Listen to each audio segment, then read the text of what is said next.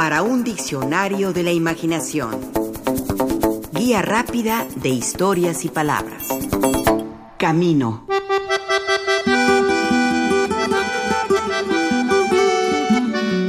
Lo dice el famoso vallenato compuesto por el colombiano Omar Geles, cantante y acordeonero, mejor conocido por su apodo de Diablito. Un vallenato para bailar, pero no exento de tristeza y de verdades profundas. Los caminos de la vida. Los caminos de la vida no son lo que yo pensaba, no son lo que yo creía, no son lo que yo imaginaba. Los caminos de la vida son muy difícil de andarlos, difícil de caminarlos y no encuentro la salida. Yo no encuentro la salida. Así es. Los caminos pueden ser muchos o uno solo, polvosos o pavimentados, largos y tortuosos o breves y directos. Los caminos apenas intuidos del desierto o las veredas escoltadas por maleza y árboles del bosque. Los caminos como destino y para no llegar a ninguna parte. Los caminos tersos, solo interrumpidos para ponerse a contemplar la naturaleza, el paisaje, un pájaro que canta, un escarabajo que avanza con dificultad, un atajo de vacas que se atraviesan o llenos de peligros y acechanzas, de bandidos, de asaltantes, de sombras malignas, de sospechosa neblina, de obstáculos sin fin. Los caminos para reflexionar y para apurar el paso por la prisa. Los caminos a pie o en carreta, en auto, en avión. Los caminos para transitarlos solos o acompañados. Los caminos para hacer ejercicio o para llegar a una cita de amor, de dentista o de trabajo. Caminos donde de tanto ir y venir no crece la hierba. Caminos largos de pasos cortos y pausados. Caminos malos para pasarlos pronto. Caminos que transitan dos veces el tonto y el mezquino.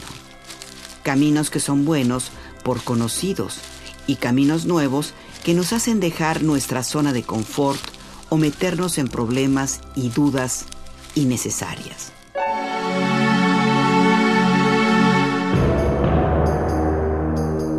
Hay caminos con encrucijadas, caminos que van a la izquierda o a la derecha, que parecen más transitados, pero quién sabe, o distintos que tal vez no nos conduzcan a ninguna parte o solo nos hagan perder el tiempo. Encrucijadas de la geografía o de la vida que nos ponen en la posición de qué sendero o vía tomar. Por allá, tal vez nos lleve a otro lado. Por acá, lo mismo. ¿Qué camino tomar? El fabulista Jean de La Fontaine afirmaba, a menudo encontramos nuestro destino por los caminos que tomamos para evitarlo. Pero hay un famoso poema que ejemplifica mejor lo que nos sucede en la encrucijada, cuando dudamos qué camino tomar, cuál será el mejor entre los muchos que se nos ofrecen. Es un poema del escritor estadounidense Robert Frost.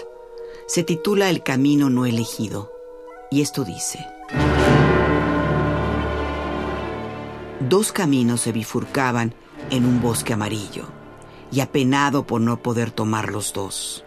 Siendo un viajero solo, largo tiempo estuve de pie, mirando uno de ellos tan lejos como pude, hasta donde se perdía en la espesura. Entonces tomé el otro, imparcialmente, y habiendo tenido quizás la elección acertada, pues era tupido y requería uso, aunque en cuanto a lo que vi allí, hubiera elegido cualquiera de los dos. Y ambos esa mañana yacían igualmente. Oh, había guardado aquel primero para otro día, aún sabiendo el modo en que las cosas siguen adelante. Dudé si debía haber regresado sobre mis pasos. Debo estar diciendo esto con un suspiro de aquí a la eternidad. dos caminos se bifurcaban en un bosque y yo, yo tomé el menos transitado y eso hizo toda la diferencia. Tomar el camino menos transitado para no elegir lo fácil, lo que todos hacen, sino probar nuestra valía en senderos nuevos, no hollados, donde nadie más quiere caminar por ser difícil o arduo. Caminos para que uno mismo abra el paso a los demás con nuevas ideas, con invenciones originales, con atrevimientos que seduzcan a los demás a atreverse. Lo dijo hace muchos siglos el filósofo chino Lao Tse. Cuando tú encuentres el camino, otros te encontrarán a ti.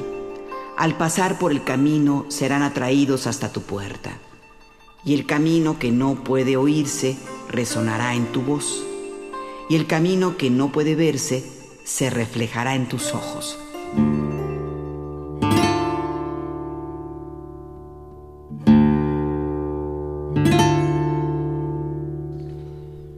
Poeta que sabía mucho de caminos fue el español Antonio Machado.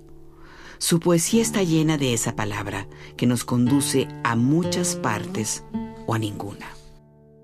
Los caminos de la vida, los caminos para transitar por ciudades y pueblos, por bosques y campos, desiertos o montañas. De él, de Antonio Machado, son esos famosos versos que alcanzaron una fama mayor cuando fueron musicalizados y también interpretados por Joan Manuel Serrat. Versos que dicen, Caminante, son tus huellas el camino y nada más. Caminante, no hay camino, se hace camino al andar. Al andar se hace camino y al volver la vista atrás se ve la senda que nunca se ha de volver a pisar.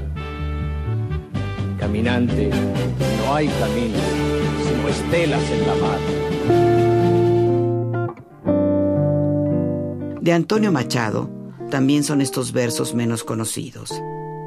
He andado muchos caminos, he abierto muchas veredas, he navegado en cien mares y atracado en cien riberas.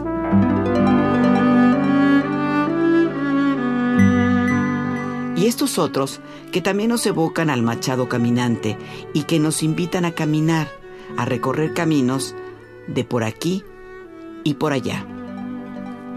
Yo voy soñando caminos de la tarde las colinas doradas, los verdes pinos, las polvorientas encinas. ¿A dónde el camino irá?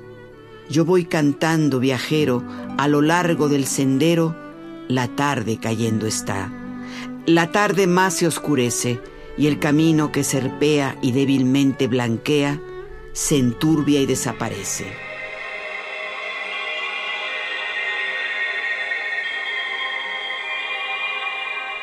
Olvidamos decir que la palabra camino tiene su origen en el celta cam, que significa paso. Por eso un camino es algo que se recorre paso a paso, que se camina. Un camino es el lugar por donde se transita habitualmente o el espacio o recorrido entre dos puntos. Los caminos abren horizontes, nos permiten conocer, ahondar nuestra experiencia los caminos no solo son para transitar, sino para pensar, reflexionar. Por eso es tan verdadero ese proverbio árabe. Libros, caminos y días dan al ser humano sabiduría.